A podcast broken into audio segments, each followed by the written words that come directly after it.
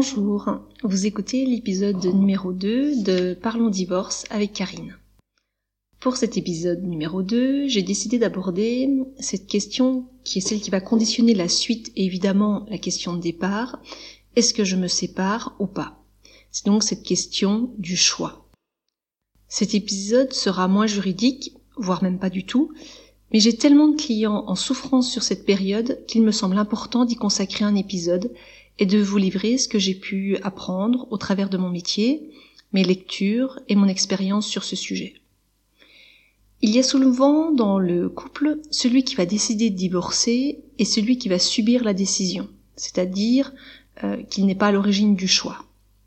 Les situations de couple à vouloir les deux divorcer existent, mais je vais être franche, sont extrêmement rares. Il y a toujours celui que j'appelle plutôt un peu la locomotive et celui qui va éventuellement suivre, ou d'ailleurs pas du tout. Même si je vous le répéterai souvent, je suis convaincue que la responsabilité d'une séparation repose sur le couple.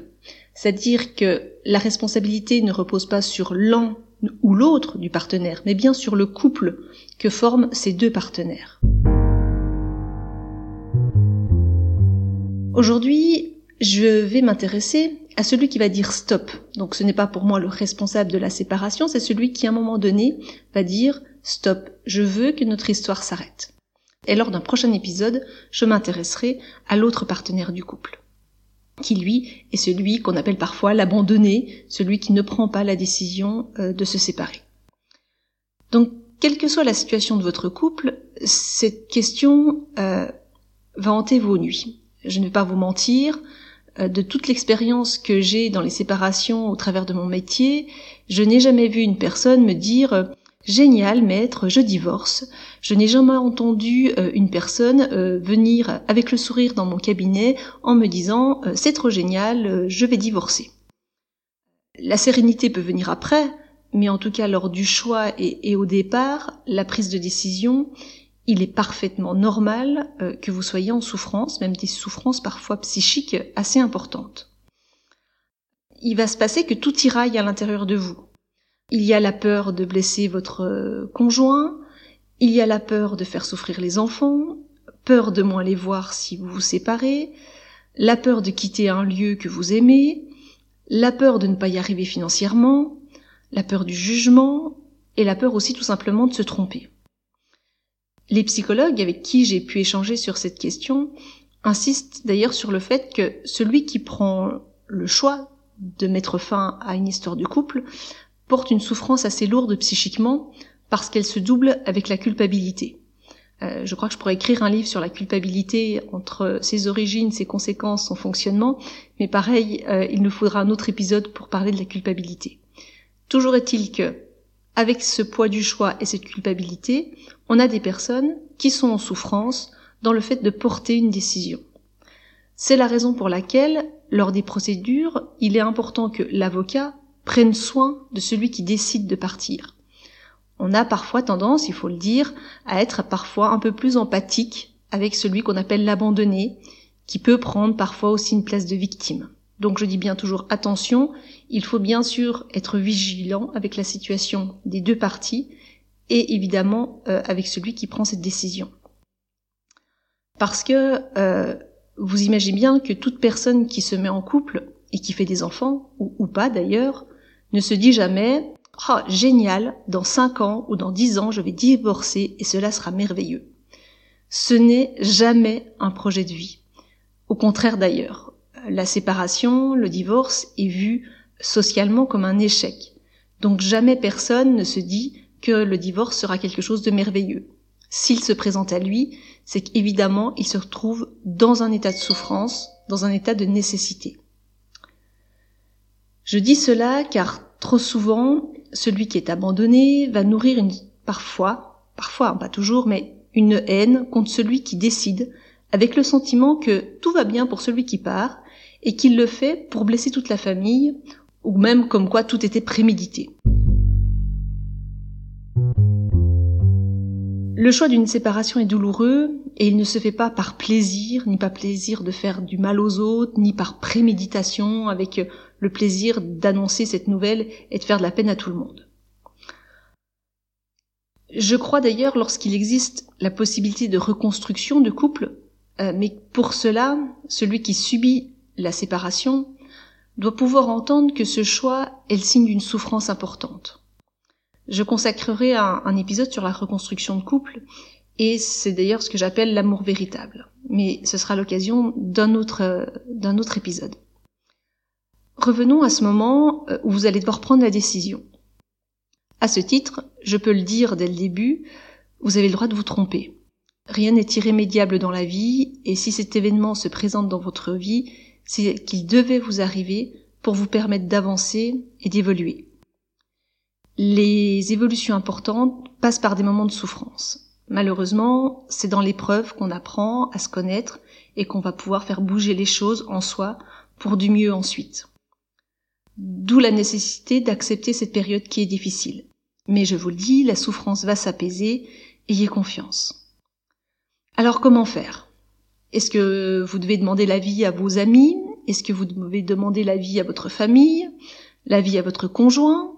À votre avocat À votre psychologue Je vais vous donner mon avis, qui n'est évidemment pas parole d'évangile, mais ce que j'ai pu euh, déceler au cours de mes années d'expérience. Il me semble qu'il est trop tôt à ce stade pour aller voir un avocat. Euh, même si certains des confrères sont formés pour une approche évidemment très humaine de la séparation, lorsque vous êtes au stade du choix, il est trop tôt pour rencontrer un avocat. Je reste convaincu que ce n'est pas les conséquences juridiques qui doivent guider le choix de divorcer ou pas. Ce n'est pas parce que vous allez toucher telle ou telle pension ou que vous allez devoir verser une pension alimentaire que vous devez décider de divorcer ou pas ou alors malheureusement ce ne sera pas le bon choix.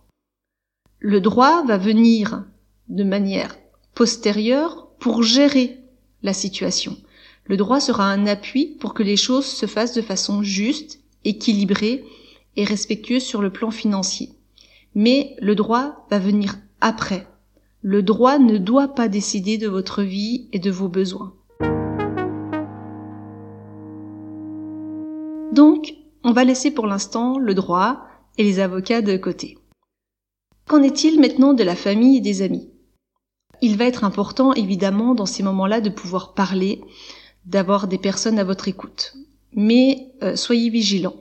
Les personnes qui vont vous écouter, votre famille et amis, doivent pouvoir vous écouter sans juger, ni influencer dans le sens euh, qui arrange les amis et la famille parce qu'il faut le dire, euh, il faut avoir conscience que personne n'aime voir euh, ses amis se séparer.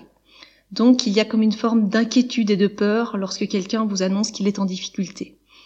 La vie est toujours merveilleuse quand il y a de l'amour, que tout le monde s'aime et on n'a pas envie de voir les gens proches de nous se séparer. Donc il est possible que les gens qui soient proches de vous vous donnent un avis qui ne vous aide pas toujours dans votre choix ou vous incite peut-être à autre chose que la direction dans laquelle vous alliez.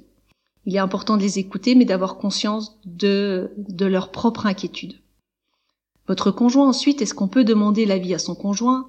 Vous imaginez bien que votre conjoint, de son côté, il va vouloir répondre à ses propres besoins qui ne sont peut-être pas les vôtres.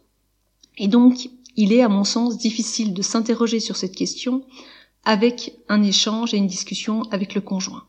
Souvent, ceci se fait en amont pour évoquer des difficultés, des besoins auxquels l'autre ne répond pas, mais sur le choix de se séparer ou pas, il est difficile euh, pour le conjoint de donner son avis. Donc vous l'aurez compris, la réponse, elle est à l'intérieur de vous. Et parfois, à l'intérieur, euh, dans ces périodes, c'est un tel bazar que vous n'y voyez rien, que vous dites mais je ne vais jamais trouver la solution à l'intérieur de moi, vous n'imaginez même pas dans l'état dans lequel je me trouve.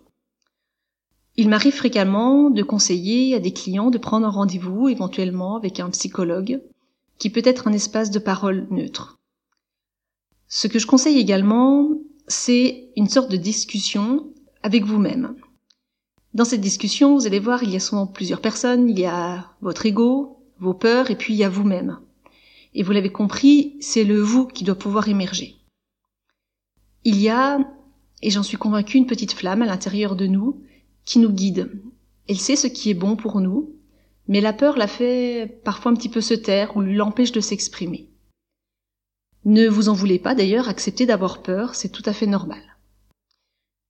Sur cette question, j'aime beaucoup un podcast de Clotilde Dussouillet, de, des podcasts Change ma vie, et je vais vous conseiller l'écoute de l'épisode 58. Cet épisode vous explique comment accéder à votre intuition. Cette partie de nous qui est sereine et paisible, mais qu'on laisse souvent en arrière-plan. Clotilde vous propose un outil pour aller écouter votre intuition. Cet outil permet une discussion entre, avec soi, que je trouve très intéressante et capitale et qui peut peut-être aider lorsqu'on est face à ce choix extrêmement difficile. Je vous donnerai tous les liens pour l'écoute de ces podcasts sur mon site internet. C'est donc, vous l'avez compris, un recentrage sur vous qui est nécessaire à ce moment. Malheureusement, votre conjoint ne peut évidemment pas vous aider sur ce, ce moment délicat. Ce recentrage est donc nécessaire. Chacun a sa méthode pour cela. Euh, les balades en forêt seules ou parfois se poser pour écrire. L'écriture est un bon outil pour poser ses pensées, pour voir tout ce qui peut émerger, sans jugement, d'écrire ce qui vous vient à l'esprit. Je pense qu'un bon indicateur est d'essayer d'être le plus honnête avec soi et l'autre, être ce que j'appelle en transparence. Car ça peut peut-être vous surprendre, mais je suis vraiment convaincue que lorsqu'on quitte quelqu'un, c'est finalement être honnête avec lui. C'est l'honnêteté de dire que les sentiments ne sont plus là. Cela peut évidemment et fréquemment causer de la peine, mais l'honnêteté est importante dans une histoire de couple. Donc pour résumer, si vous vous sentez en souffrance dans cette période, tout d'abord, tout ceci est parfaitement normal. Le changement est difficile, vous amorcez le deuil de la famille, auquel vous étiez attaché, et comme tout deuil, il entraîne de la souffrance. Deuxième point, la réponse est en vous. Parfois un peu cachée, donc il est nécessaire de prendre le temps de la laisser s'exprimer. Donc pour cela, il faut vous écouter. Prendre soin de vous, essayer de laisser un peu les peurs de côté pour que votre besoin s'exprime.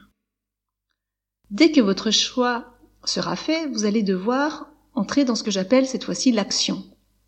Car dans les deux cas, que vous restiez ou que vous partiez, il va falloir vous mettre en action. Tout d'abord, si vous restez, vous faites le choix de rester en couple. Il faut apprendre de cette crise. Si vous êtes posé toutes ces questions, c'est que votre couple est en difficulté. Et si vous êtes en inaction après une période comme celle-ci, il est fort à parier que votre couple ne se portera pas très bien par la suite.